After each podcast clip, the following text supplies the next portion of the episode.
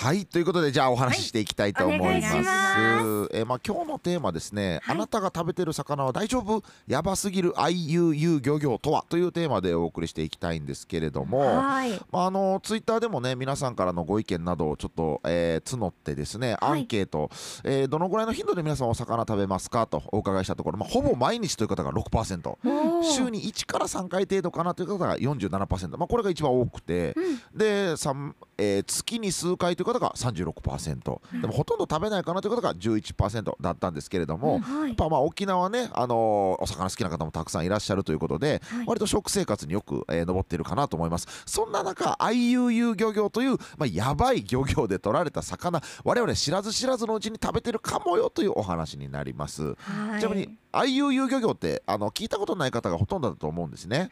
マチャさんツイッターで IUU 漁業って愛って言いながら悠々とする漁業って書かれてるんですよ。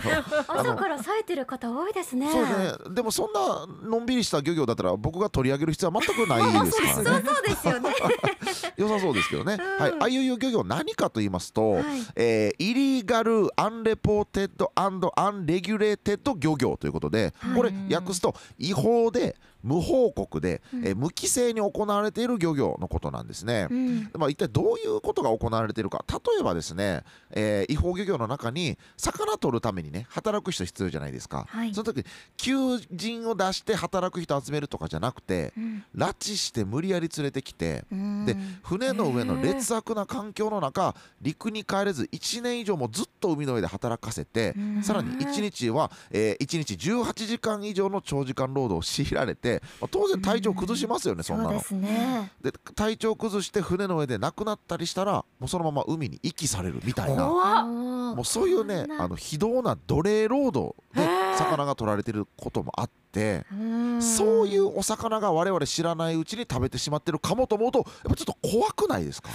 怖いえこれね今行われている漁業方法なんですか？そうなんです。これあの本当に、えー世界の闇とも言われてる奴隷漁業で取られてるお魚というのがあるんですね。うん。でまあ、その他にも例えば漁獲した量をごまかしたりはい。取ってはいけない場所で取ったり、うん。取ってはいけない時期に、えー取ったりあと産地を偽装したりとか、うん。まあ、本当に法律も規制もガン無視した漁業というのが、まあ、いわゆる IUU 漁業というふうにまあ認識していただいていいかなと思います。はい。そのせいで、まあ、水産資源が枯渇するような乱獲が起きてしまったり、うん。地球環境が破壊されまくったりとか、うん。まあ、そういうことが行われてるんですね。うん。でまあえー海外ではそんなひどいことが行われてるのか。でも日本に住んでる私には関係ないかなと思ってしまいがちですがところがどっこい、はい。まあ、まず日本は世界第2位の魚介消費大国なんですよね。だからはい。バリバリの当事国でもあって、うん。でさらに輸入されてる天然水産物のうち24から36%は IUU 漁業で取られた魚と推測されてるんです。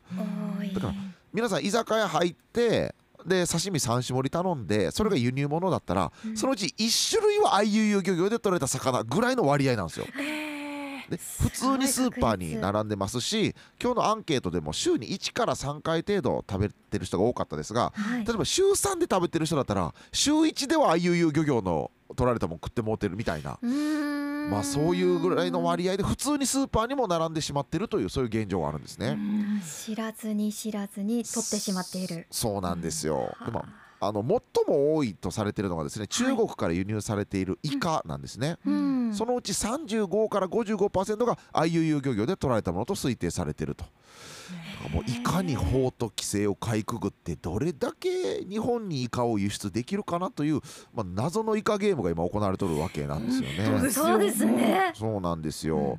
でまああの本当にこれあの何が大変かっつうとルールを破ってやりたい放題の IUU 漁業っていうのはコストが安く抑えることができるんですね。で安価で販売できるのでどうしてもルールをきちんと守っている正規の漁業関係者が価格競争で負けてしまうというこうめちゃくちゃアンフェアな状況になってるんですよ。そうですよねそれは人件費もかからんし報告もせえへんし規制もなかったらそれやりたい放題ですよね。うんもうどれくらいアンフェアかというともう陸上 100m でこう真面目にルール守って走ってる選手に対してうん思いっきりドーピングした上に原付乗ってフライングでスタートするぐらいもうこれぐらいアンフェアなんですよ。ドーピングして原付に乗るんですむちゃくちゃですね。人間の足ではなくなっているっていうことですよね。これのせいでねもう世界で最大年間2兆6978億円もの損害が出てしまっているということなんですね。で無報告というのも大変これ大変罪深くて。はい。例えば我々が今ね食べてる魚恐ろしい勢いで数を減らしててうん。絶滅の危機に瀕しているものいっぱいあるんですよね。はい。過去20年間でサンマは3分の1、うん。ホッケは4分の1、うん。そして太平洋のクロマグロに至っては漁業が開始される以前と比べて4.5%ほどしか残ってないと。うん。でこういう水産資源を回復させていかないといけないと。で回復させるためには科学的な根拠に基づいて管理していかないといけないですよね。今こんぐらい減ってるからこれぐらいの量を取ればこんこいついつまでには、えー回復してるでしょうとか、うんでもああいう漁業は報告しないからうん。今人間がどれぐらい取ってるかというのが分からなくなってしまってこう科学的な管理を困難にしてしまうんですよ。うん。だからこのまま IUU 漁業を野放しにしていたら我々が食卓で食べてるようなお魚がもう絶滅しちゃって我々が近い将来食べれるお魚もほんまたい焼きだけぐらいのそういう世界になってしまうぞと。悲しい。嫌じゃないですか。嫌です。うん。寿司屋行ってなんかこう大将今日はじゃあたい焼きの握り。こしあんで通ですねみたいな嫌じゃないですか。もうお菓子だからでそれはでもお米のちっちゃいシャリの上にでかいもう何たい焼き乗ってるって考えたら嫌ですよ嫌ね。ですね、うん、でまあ本当にその他にも問題山積みの IUU 漁業。そんな漁業で捕らえた魚をねうん。のんきに包丁でさばいて食べてる場合じゃないぞと、うん。IUU 漁業を法でさばかなあかんという、えー そういうね状況でございまして、はい。でまあ、やっぱこの法、えー整備とか規制強化も進んでるんですけれども、はい。例えば EU は輸入する魚全部の魚種全魚種を対象に規制をかけてると。うん。アメリカでも、えー去年の10月に全部の魚種を対象にする法案が通過したんですよ。一方じゃあ日本どうかというとこれ、IUU 漁業の規制対象となる魚種はたったの7種類なんですよ。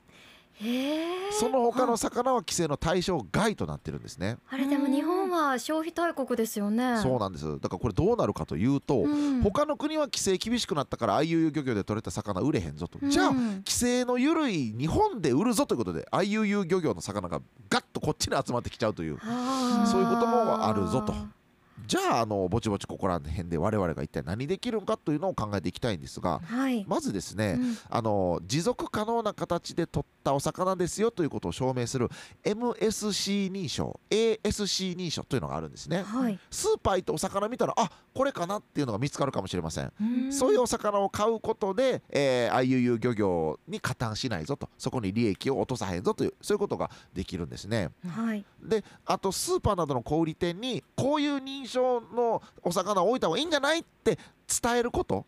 うん。これもあの非常に小売店からしたらあこういうニーズがあるんだ。じゃあ進めていこうかなということになっていくと。うん。あとやっぱこう日本の規制ちょっと緩いんちゃうかと。全魚種対象にした方がええんちゃうかという、えーまあ声を上げてみたりそういう署名に参加するという、まあ、そういうことをやってみるといいんじゃないかというふうに思います。はい。でまあ、あのまとめになってきますが当然ですがこんな風に取られてる魚あるんだからみんな魚食べちゃいかんよと言ってるわけではないんです。うん。ただやっぱ知らず知らずのうちに人権を侵害する形で取られたお魚とかこう水産資源を枯渇させたり地球環境を悪化させる方法で取られた魚を口にするのはやっぱ嫌じゃないですかと。はい。かつこれそうかもなって疑いながら食べても素直に楽しめないとこありますよね。はい。だからこう誰も犠牲にならず持続可能な方法で取られた魚を味わう方が美味しいんじゃないでしょうかということでちょっと皆さんこれ気にしながら買い物したり、えー声を上げてみても。ええんとちゃうか？せやろがいとこういうお話でございました。どんな背景でその魚が並んでるのかってちゃんとチェックしないといけないですね。そうですねちゃんと認証を見て買っていきたいんですけれども、うんえもやさん、はい、イベントがあるみたいであすねそうなんですすいません。ちょっとお知らせもしてよろしいでしょうか。はい、お願いします。あの来週の水曜日にですね、はい。あの私ウーマンラッシュアワーの村本さんと一緒にですね、はい。あのライブをやることになりまして、うん。うんでもこれ当日券もあるんでよかったらぜひ遊びに来てもらいたいと思います。このアップで扱った話題なんかも入れながら、うんうん。うん結構ねこれ時間がいつもパンパンになっちゃって情報だけお伝えすることがあるんですけど、はい。でエモヤンはなんかお笑い芸人なのかと思ってる方もいるかもしれないんですが、はい。本当にシンプルに最近こうコロナとかまあ戦争とか本当にしんどくなるような話題たくさんあると思うんですけど、まあ、見に来ていただいたらちょっと心が軽くなるようなそんな話題もこう笑い飛ばしつつ、うんちょっとこんな目線で考えてもええんちゃうかというような、まあ、ちょっと新しい目線を皆さんにこう共有できるようなそういうライブに、えーしていきたいと思いますんで。はいでもあの村本さん本当にスタンダップコメディの今日本トップの芸人さんだと思うんですね。うんでちょっと僕は初スタンダップコメディとなるんですが、まあ、一体どこまで僕が通用するのかと、まあ、僕はもう胸を借りるという謙虚なスタンスに見せかけてもうやっぱこう倒しに行くぞという気持ちもやっぱあったりするので。はい。ぜひちょっとね、あの見に来ていただけたらと思います。すみません、はい告知のお時間いただいて。ツイッターでも結構、あのそうなんですよ。そうですあゆう漁業ねのね、コメントいただいてるんで紹介していきましょうかね。うんうん、えっ、とイミグレさん、うん。週に1から3回ぐらい食べますよと、うん。まあ、SDGs の14番目にもつながりますが、えーそうですよね、あのー一方でサプライチェーンも、えートレーサビリティも不明瞭な海洋資源をどのように統制するのか、うん。供給を受ける消費者側ではコントロールできない、えー事象であり生前論だけでは済まない内容、えー非常に関心がありますということで。そうなんですよね。うん。だからこうきっとええ感じに取ってきてるだろうと我々性善説でこう盲信してしまうととてつもないところのものを買っちゃってるかもということがあるのではい。イミグレさんコメントありがとうございました。ありがとうございました。以上エモヤンさんの今語りたいことはこれやろうがいでした、はいありがとうございました。来週もお願いいたします。はーい。アップのポッドキャストを最後までお聞きいただきありがとうございました。生放送は平日朝7時から FM921 AM738 RBC ハイラジオからはラジコですお楽しみください。